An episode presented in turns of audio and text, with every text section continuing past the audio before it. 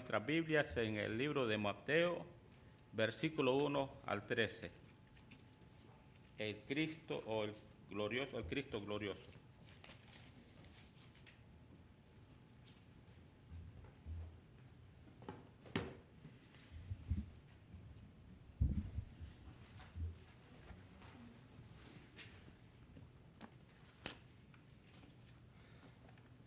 Muy buenos días, hermanos. Ah, está fresquecito el día, ¿verdad que sí? Qué rico. Ah, me imagino que ustedes ya al salir de acá van a salir a disfrutar afuera. Ya yo me imagino cómo será eso, ¿no? El, estar afuera, qué rico. Eh, estuvimos mirando la semana pasada esto del, Cristo glorioso. Y había empezado con, uh, con este texto y, lo fuimos desarrollando y desarrollando, pero la verdad es que no llegamos hasta el fin. Entonces uh, nos toca uh, hacer los últimos dos puntos hoy.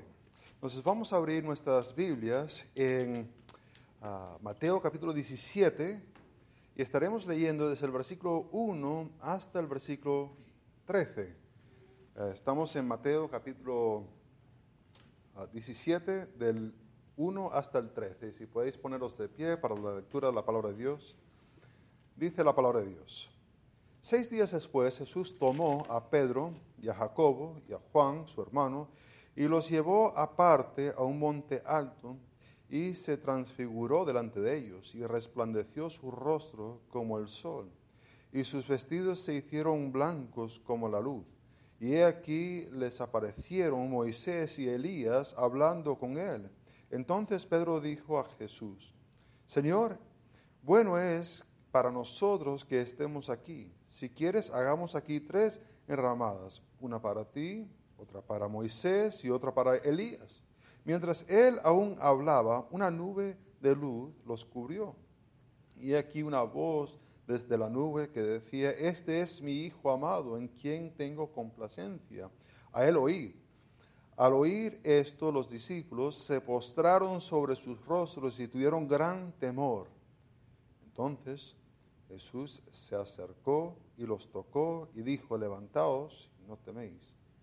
Y alzando ellos los ojos, a nadie vieron sino a Jesús solo. Cuando descendieron del monte, Jesús les mandó diciendo, no digáis a nadie la visión que, ha, el, hasta que el Hijo del Hombre resucite de los muertos. Entonces sus discípulos le preguntaron diciendo, ¿por qué pues dicen los escribas que es necesario que Elías venga primero? Respondiendo, Jesús les dijo, a la verdad, Elías viene primero y restaurará todas las cosas. Mas os digo que Elías ya vino y no le conocieron, sino que hicieron con él todo lo que quisieron. Así también el Hijo del Hombre padecerá de ellos.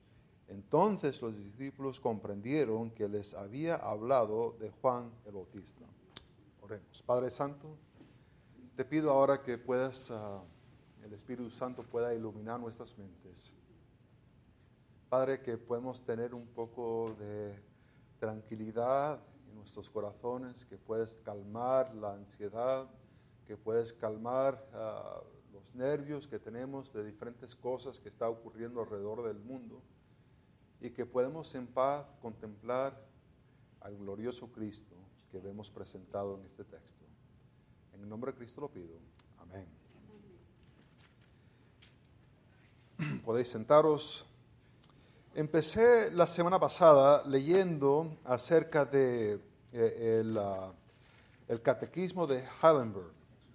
Y había dicho, eh, empieza con la pregunta, ¿cuál es tu único consuelo, tanto en la vida como en la muerte?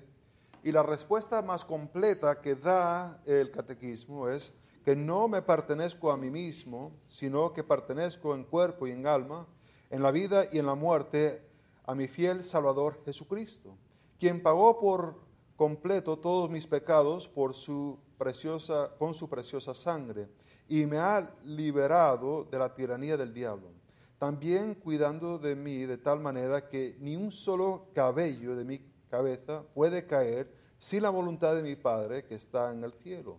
Por cierto, es necesario que todas las cosas colaboren para mi salvación, porque pertenezco a Cristo y a Él, mediante su Espíritu, me asegura la vida eterna y me hace completamente dispuesto y listo para vivir para Él de ahora en adelante.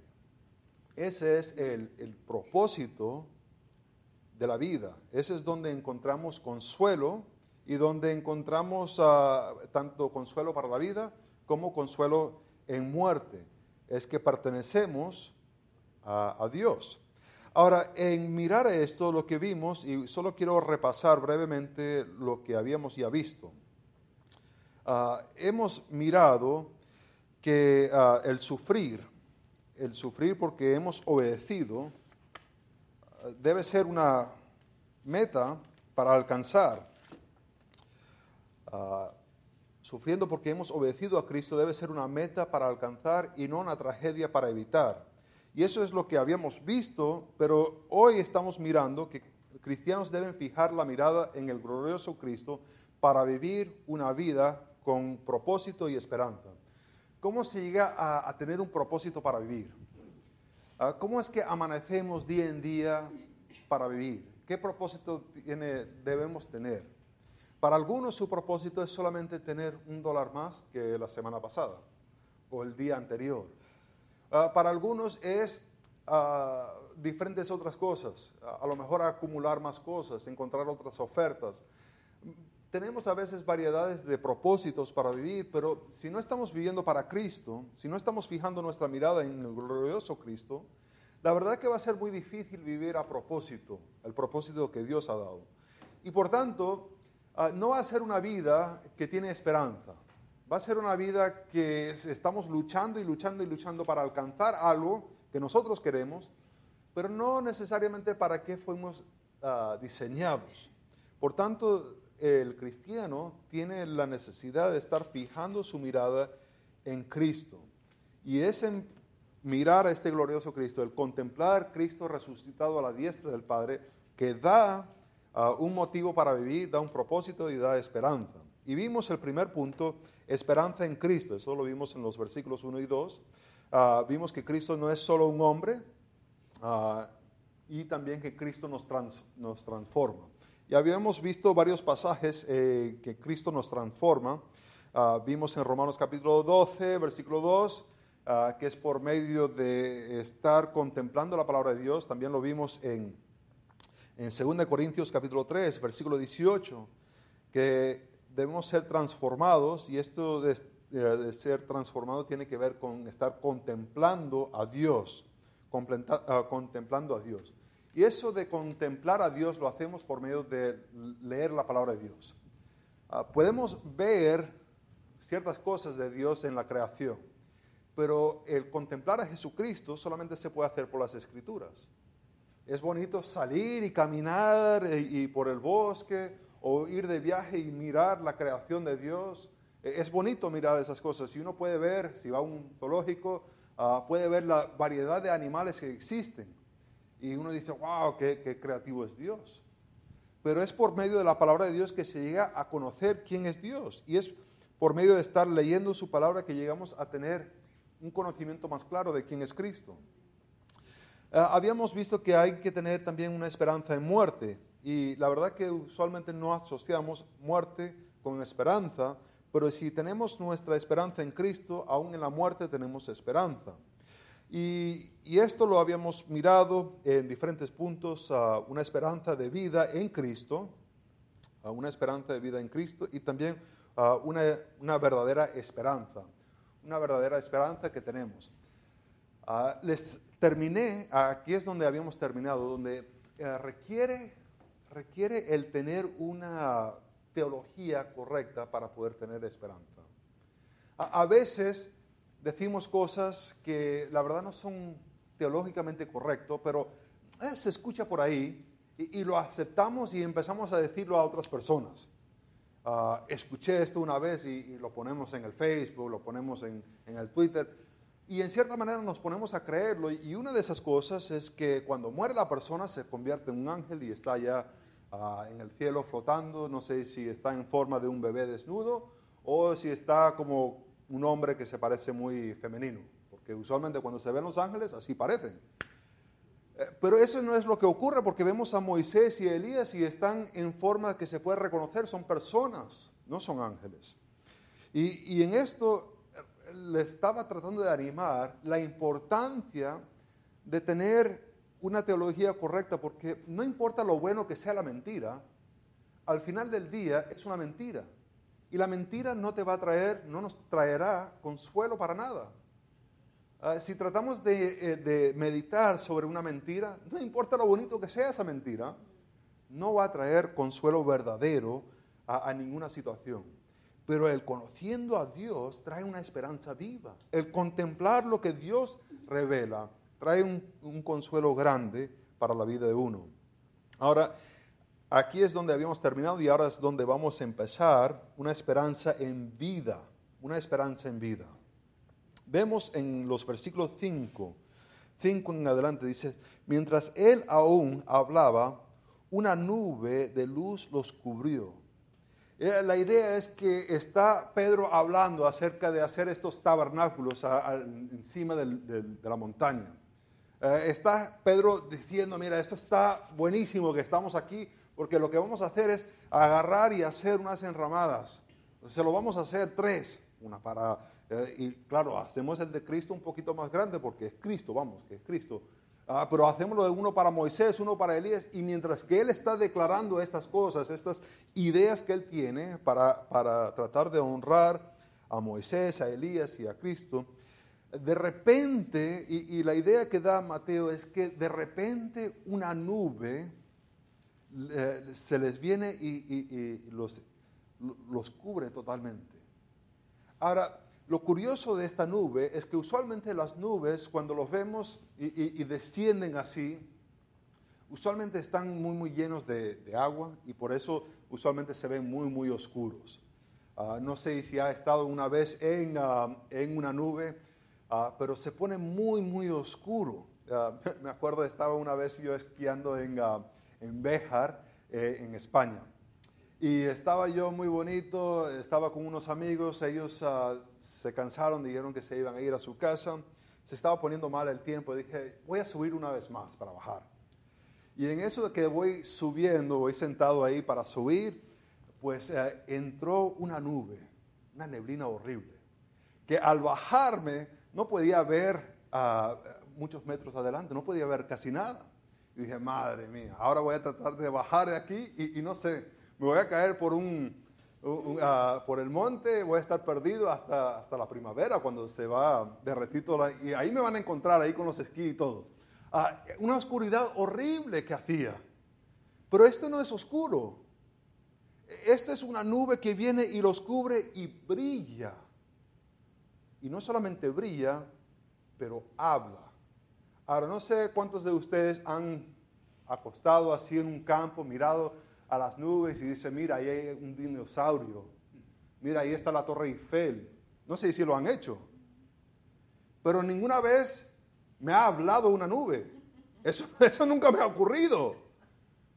Y, lo que es curioso acerca de esto es que otra vez enfoca en que Dios usa a quien quiere usar.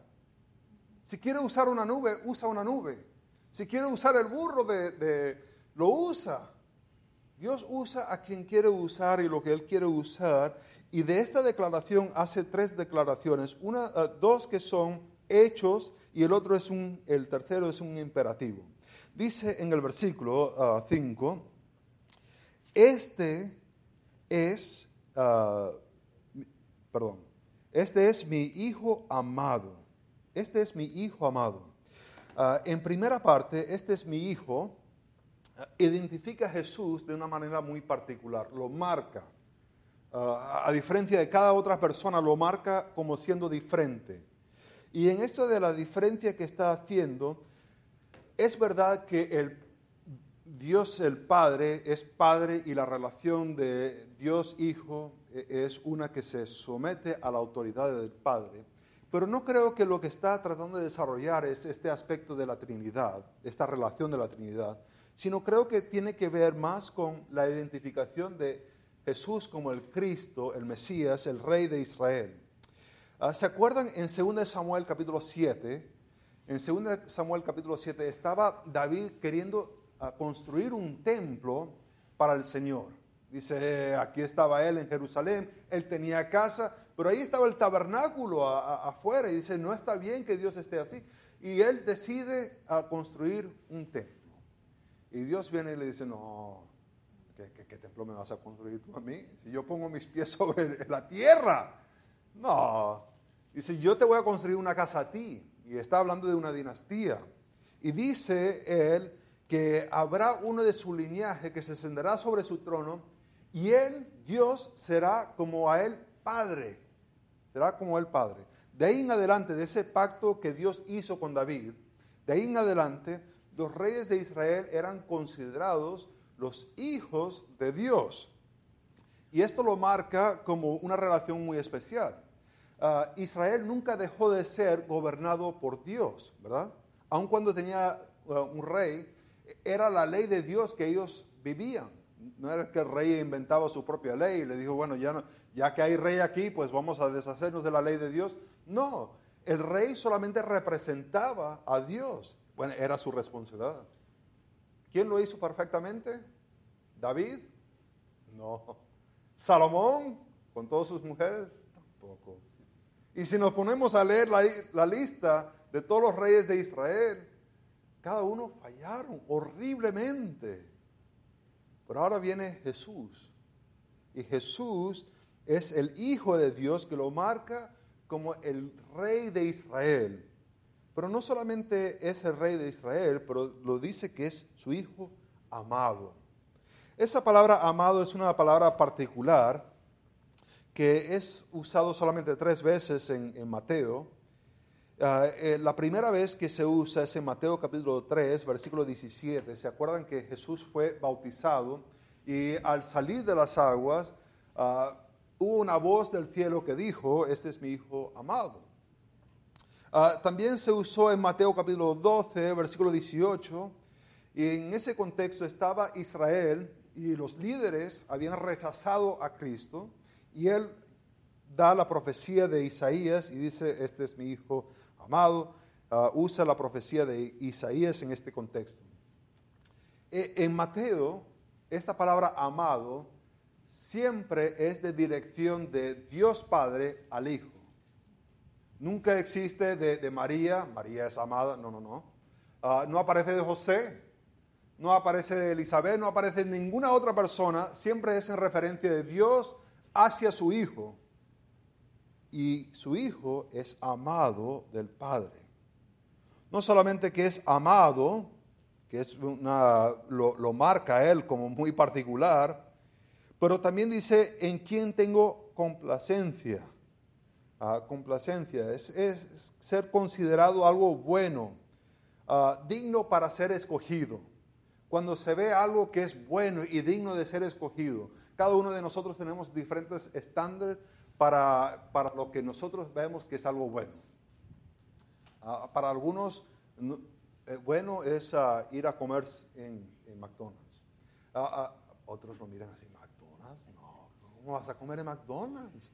Y otros dicen, no, no, no, yo solamente como y, y dan un, restaurante. Y a lo mejor otro dirá, ahí, no, ¿cómo vas a comer ahí? A lo mejor todos tenemos un estándar diferente, pero este es el estándar de Dios. Y Dios dice que en mirar a todos los que están en el mundo tiene complacencia de Cristo. Ah, esta es lo que aparece en Isaías capítulo 42. Y en Isaías capítulo 42, versículo 1, está hablando de este siervo de Israel que va a aparecer. Y, la, la, razón por qué Dios se va a complacer de esta persona, por qué va a tomar placer o, estar favorable para con él, en el contexto de Isaías es porque él es el que hará la voluntad del Padre. El Padre se va a deleitar en él porque este escogido, este que es escogido, hará la voluntad del Padre, obedecerá al Padre. Que esto es un contraste muy, muy grande con todos los reyes de Israel, aún en el tiempo de Isaías, donde los reyes no estaban obedeciendo a Dios. Habrá uno que vendrá y será un rey justo, de igual manera que es Dios. Ahora, estas son las dos verdades acerca de Cristo. El primero es que es su Hijo, su Hijo amado. El segundo es que tiene complacencia en Él. A base de esas dos verdades, ahora va a dar el imperativo, lo que tenemos que hacer, lo que ellos tienen que hacer. Y dice, el imperativo es, a Él oíd. Ahora, cuando pensamos en oíd, eh, le digo, mira, aquí tengo esta música, escúchala. Ah, la escuchas un momentico y dices, ah, está, está curiosa, para no decir que no te gusta, ¿no? Está curiosa. Ah, la escuchas y, te vas, no pasa nada.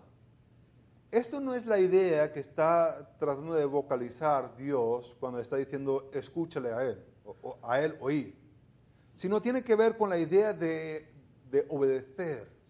La idea de obedecer y escuchar y escuchar y obedecer era muy similar para el hebreo.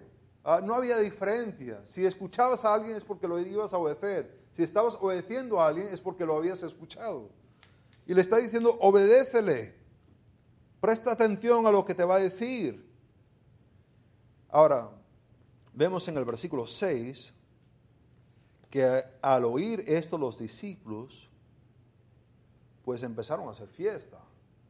Lo tomaron así a la ligera. Ah, no, ¿qué hicieron? Se postraron sobre sus rostros y tuvieron un poquito de temor gran temor. La presencia de Dios. Yo la verdad no sé qué haría si una nube se pusiera a hablar conmigo. Y, no hablar, de hacer declaraciones a mí, yo no sé qué haría. A lo mejor esto, porque las nubes usualmente no hablan, excepto cuando Dios está involucrado en la situación. Y lo que ellos hacen es que tienen una reverencia muy profunda. ¿Qué hacemos en presencia de Dios? pues algunos de nosotros lo tomamos muy, muy, muy a la ligera. Y, la verdad que eh, de día en día no practicamos la presencia de Dios. No estamos pensando cuando estamos conduciendo a 10, 15 millas sobre la velocidad Dios también está ahí presente, ¿verdad? No, no, está allá en la iglesia, lo dejé allá. No me ve que estoy conduciendo tan rápido.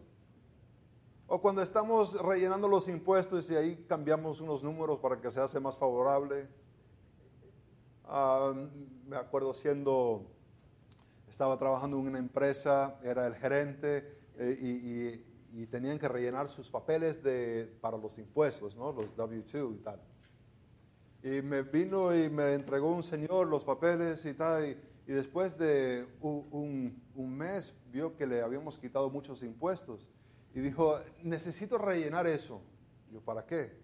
No, es que puse el, número equivocado de los, ah, los dependientes. Me están quitando muchos impuestos y quería cambiar el número a ponerlo a cinco en vez de él solo. Ah, no estaba practicando la presencia de Dios. Y lo curioso es que me había dicho que era diácono en una iglesia. Ah, eh, eh, no practicaba la presencia de Dios. Dijo, eh, Dios está allá. Voy a mentir aquí en el W2 para que no me quiten tantos impuestos. Ah, la presencia de Dios trae un temor a la vida. Y cuando Dios habla, se calla. Es lo que ellos hacen. En temor están delante de Dios. Dice el versículo 7, entonces Jesús se acercó y los tocó. Ahora, habíamos visto en el versículo 1 que Jesús también tomó la iniciativa que Jesús tomó a Pedro, a Jacobo, a Juan y los llevó. Ahora otra vez Jesús es el que toma la iniciativa y viene, se acerca a ellos y los toca para que ellos se puedan levantar.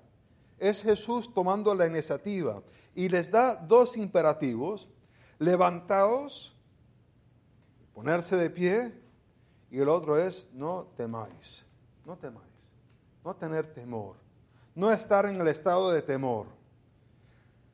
Ahora, ellos, y alzando, versículo 8, alzando los ojos, ellos, ah, los ojos, a nadie vieron sino a Jesús, a, a Jesús solo. Solamente está Jesús. No está Moisés, no está Elías, no está la nube que habla, solamente está Jesús y Jesús es el que se acerca a ellos y le dice que no deben tener temor vemos esto y, vemos dos puntos que creo que son importantes. para aplicarlo nosotros. Ah, el primer punto es obedecer, obedece a Cristo. obedece a Cristo. Cristo vino para hacer la voluntad del Padre. Él cumple la profecía de Isaías, de este que Dios se iba a deleitar en la persona que hacía justicia, el que obedecía a Dios. Ah, y, Él es el que obedece a Dios y eso lo vemos en el Nuevo Testamento, que una y otra vez Él para, vino para hacer la voluntad del Padre, no para hacer su propia voluntad.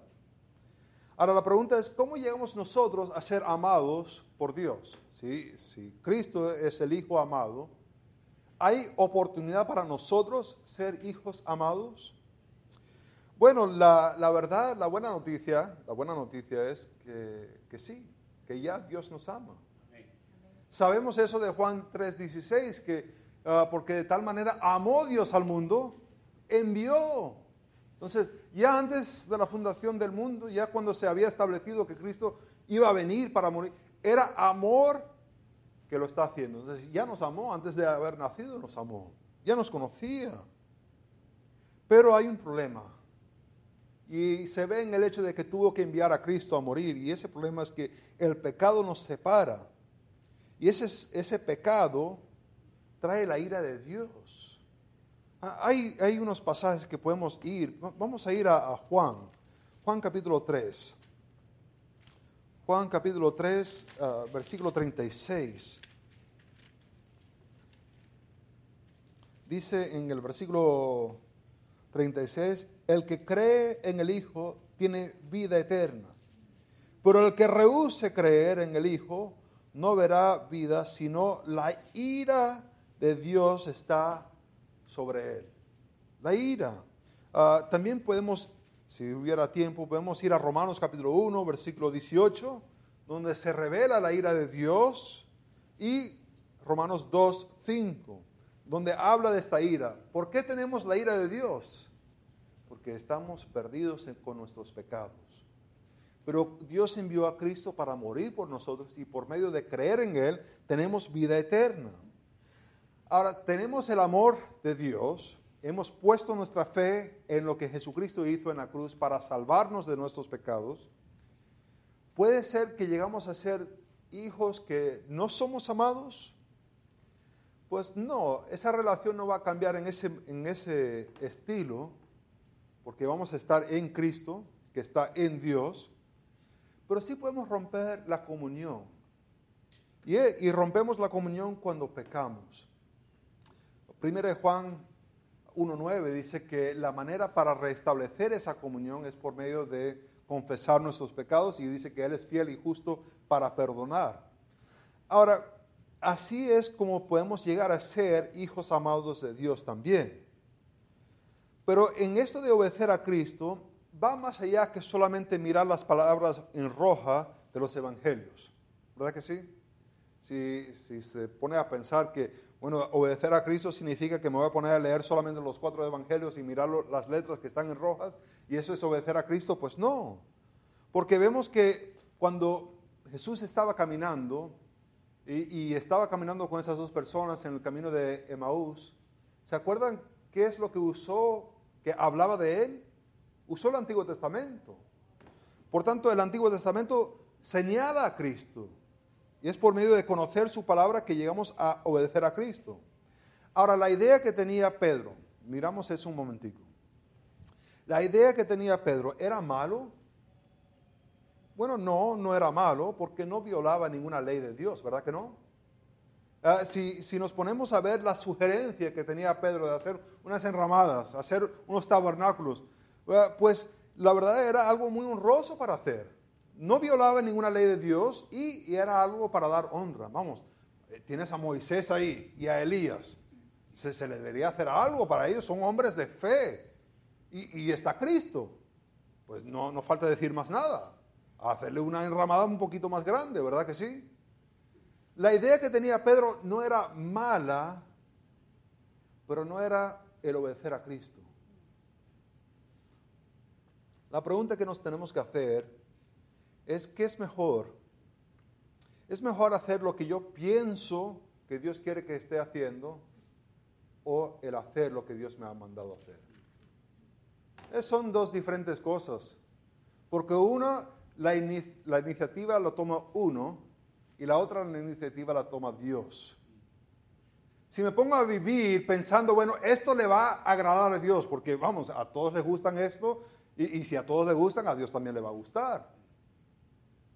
Estamos empezando de, uno mismo. Pero es otra cosa el leer las palabras de Dios, leer la palabra de Dios y obedecer eso. Es una vida totalmente diferente. Y eso tiene influencia en cada aspecto de nuestra vida.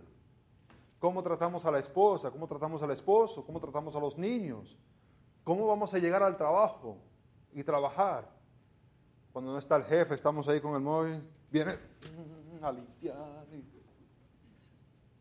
Cambia la manera que actuamos en cada aspecto de nuestra vida. Ahora, no solamente el obedecer a Cristo, pero también tiene que ver con ah, una dependencia, depende de Cristo. Ve- Vemos aquí que ellos están tirados ahí en el suelo. Yo, yo me lo imagino tirados en el suelo. Ah, no sé si se están tapando la cabeza, no sé cómo están, pero yo lo veo tirado ahí en el suelo. No sé cuánto tiempo siguieron hablando Moisés, Elías y Jesús, y, y- después se fue la nube. Pero por fin Jesús se le acerca a ellos, se le acerca a ellos y, y los tocó. Vemos aquí que, que no es que Pedro y Jacobo y Juan se, se miraron y empezaron a decir, mira, ¿por qué no entre los tres nos tratamos de levantar? Oye, vamos a empezar un plan. A lo mejor podemos tener como, como 12 pasos para levantarnos y vivir una vida. No lo hicieron. E- Es más, se quedaron ahí hasta que Jesús vino y los tocó. Entonces no es que ellos empezaron a tratar de animarse, mira, nosotros podemos, sí podemos, sí podemos, sí podemos, y empezaron a tratar de levantarse poquito, poquito, poquito, y ya nos levantamos, así como hacía Rocky en la película, ¿no? No, ahí se quedaron hasta que Cristo vino y los tocó. Muchos de nosotros tratamos de vivir la vida de nuestra propia fuerza. Voy a obedecer a Cristo, voy a obedecer a Cristo. No me voy a tomar ese trago, que no me lo tomo. Y no los tomamos. Porque estamos tratando de vivir la vida con nuestra propia fuerza. Tiene que haber una dependencia de Cristo. Cristo trabaja en nosotros. Ah, Jesús lo presenta de una manera diferente en Juan capítulo 15, del 1 al 8. Él dice, yo soy la vid, vosotros los pámpanos. El que permanece en mí produce fruto. Aparte de mí, nada podéis hacer.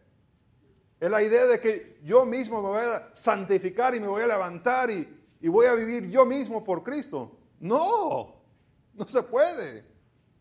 Tiene que haber una dependencia de Cristo para cada aspecto de la vida. Ahora, hemos visto que hay esperanza en vida, hay también esperanza en el reino de Cristo. Y esto lo vamos a terminar bastante rápido, porque como que alargarlo para un tercer sermón como que es un poco más, ¿verdad? Es, mucho, ¿verdad? Entonces vamos a tratar de mirar versículos 9 al 13. 9 al 13 vemos una esperanza en el reino de Cristo, una esperanza en el reino de Cristo. Ah, Vemos ahí en el versículo 9 que dice, cuando descendieron del monte, Jesús les mandó diciendo, no digáis a nadie la visión hasta que el Hijo del Hombre resucite de los muertos. Ahora, cuando se dice resucite de los muertos, implica que tendrá que estar muerto, ¿verdad que sí? Entonces no dice, mira, espera que me crucifiquen y tal, pero dice hasta que sea resucitado, que ya implica que va a morir. Entonces tiene que ocurrir ciertas cosas donde ellos tienen que quedar callados hasta poder decir lo que ocurrió. Y, en esto dice, entonces sus discípulos le preguntaron, diciendo, ahora quieren saber algo. Ah, ¿Por qué? Pues dice las escrituras, a los escribas, que es necesario que Elías venga primero. Están haciendo referencia de Malaquías 4:5, que iba a venir Elías y cuando él viniese iba a establecer todo, ah, un reino de justicia. Iba a venir él. Ah, y, no solamente ahí, pero en, en Malaquías ah, capítulo 3, dice de, uno que iba a venir antes para anunciar.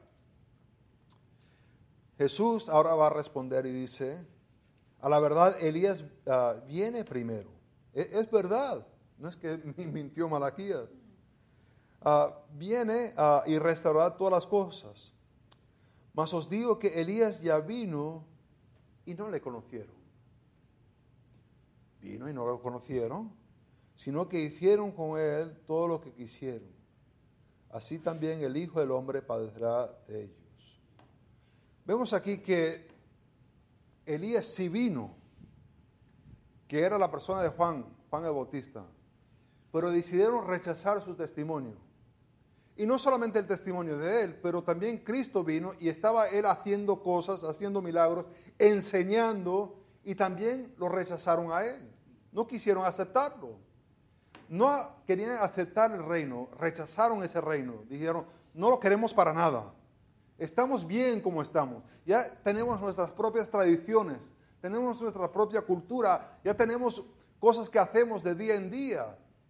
No queremos esto, esto que es nuevo que está anunciando Juan, esto que está hablando Jesús, eso no lo queremos. Va, va a ser un estorbo para la vida. Estamos bien como estamos. A veces como cristianos también llegamos a estar así. Como que el meditar sobre Dios, como eso va a traer un estorbo a la vida, un cambio dramático. Y la verdad es que estamos bien, ya tenemos nuestra rutina, ya sabemos los supermercados que vamos a, comprar, ya sabemos qué vamos a estar haciendo de día en día. Rechazaron ese reino. Dice el versículo 13, entonces los discípulos comprendieron que tiene la idea de no solamente que, ah, entendieron lo que Dios, sino que ahora va a impactar, impactar su vida, va a haber un cambio que va a ocurrir en la manera que van a practicar su vida, porque entendieron que estaba hablando de Juan el Bautista. Rechazaron a Juan, que es esta figura como Elías, por tanto han rechazado el reino, el reino mesiánico de Cristo. Vemos dos puntos acá. El primero es el reino mesiánico pospuesto. El reino mesiánico pospuesto. Malaquías 4, 5 y 6 se profetizó que uno como Elías iba a venir antes del día del Señor. Uh, este día del Señor no es un día de 24 horas, sino es un periodo de tiempo donde Dios va a enfocarse en la tierra de una manera muy particular. En ese día del Señor va a involucrar juicio. Uh, y lo podemos ver este aspecto de juicio en Isaías 13, 6, Isaías 13, 9, Ezequiel 33. Son pasajes donde dice que en el día del Señor habrá juicio para todas las naciones, para Israel y para todas las naciones. Pero también será un día de bendición para Israel. Y por medio de que será una bendición para Israel, Israel podrá bendecir el mundo. Y esto lo podemos ver en Joel capítulo 2, del 30 al 32, o Miqueas 4, 1 al 8. En ese día dice, ya no habrá personas uh, preparándose para la guerra, ya no habrá uh, espadas, sino que cada uno tendrá uh, su propia vid, dice. habrá en ese día del Señor un juicio, pero también bendición. Será un periodo de tiempo. Pero han rechazado a Juan y han rechazado a Cristo. Por tanto, ese reino mesiánico, ese reino donde Jesús iba a establecerse sobre el trono de David, se ha pospuesto. Han rechazado. Va a ir en camino ahora a, la cruz, Cristo. El segundo punto es el reino salvífico de Cristo.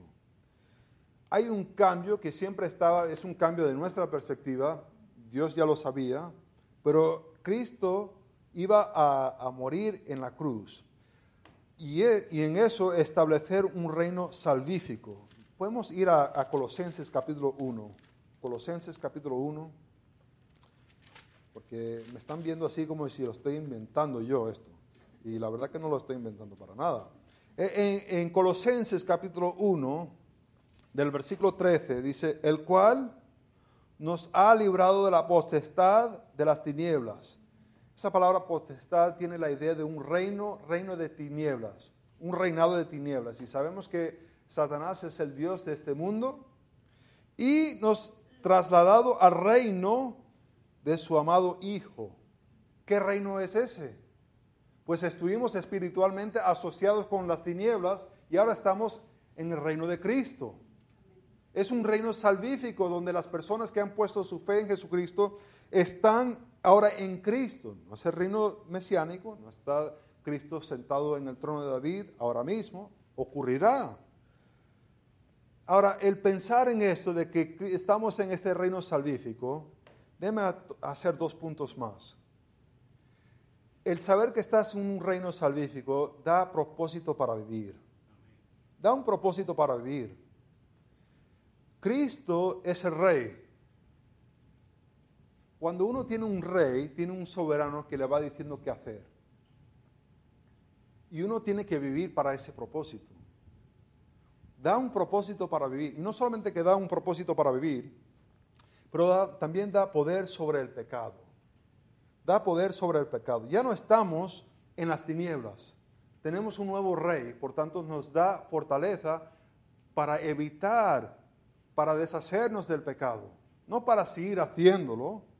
E, esto lo podemos ver en, en Colosenses capítulo 3, del 1 al 17, no lo vamos a leer, pero usted puede mirar donde dice, sí, pues habéis resucitado con Cristo. O sea, si, si has sido trasladado a este reino del Hijo amado, dice, buscar las cosas de arriba, ah, donde está Cristo sentado a la diestra de Dios. Poner la mirada en las cosas de arriba, no en las de la tierra. Porque habéis muerto y vuestra vida está escondida con Cristo eh, ah, en Dios. Cuando Cristo, vuestra vida, sea manifiesta, Ah, entonces vosotros también seréis manifestados con Él en gloria. Haced morir pues lo terrenal en vosotros. Eso se hace por medio que ya no hay el poder del pecado porque hemos sido trasladados al reino de su Hijo amado. Hay poder sobre el pecado. Vemos aquí que cristianos deben fijar la mirada en el glorioso Cristo para vivir una vida con propósito y esperanza. Y eso lo hacemos por medio de una esperanza en Cristo, una esperanza en muerte, una esperanza en vida y una esperanza en el reino de Cristo. Pero esto requiere fijar la mirada en Cristo. Hay muchas cosas que ocurren alrededor de este mundo y, quieren nuestra atención, pero hay que fijar todos los días en Cristo. Oremos, Padre Santo. Es difícil a veces no estar mirando las cuentas que entran de la electricidad, los problemas de los niños en la escuela, el problema en el matrimonio, el problema en el trabajo, la economía. Son cosas que a lo mejor nos agarran nuestra atención. Padre, ayúdanos a poner todo eso a un lado y fijar nuestros ojos en Cristo que solamente fijando en Cristo que llegamos a tener un propósito para vivir y una esperanza aún en muerte.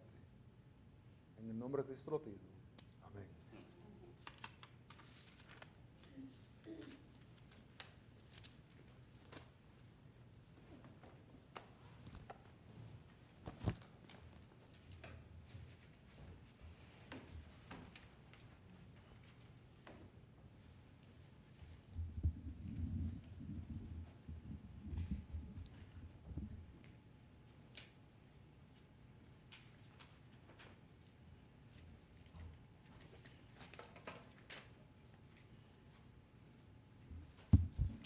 La presencia de Dios trae temor, dijo el pastor, pero Jesús, su presencia nos libera de ese temor también, ¿verdad? Así que qué hermoso, qué bueno. Ah, estaba notando antes de cantar este último canto, ah, en la lista de las necesidades de oración, ah, yo había pedido por una persona, su nombre es, era Sonia Sandoval, y luego agregué a su esposo también. le voy a pedir al pastor que si él puede remover, porque estas personas, quizás muchos de ustedes saben, fallecieron ya, entonces ya no están con nosotros, así que hay que removerlo de la lista. Y pues como tenemos que mantener nuestra mirada en Cristo, pues hay que mantenernos firmes en Él, ¿verdad? Y firme nos recuerda el ser como un buen militar, estar siempre listo. Así que les voy a pedir que nos pongamos de pie y cantemos este hermoso canto también. Estad por Cristo firmes.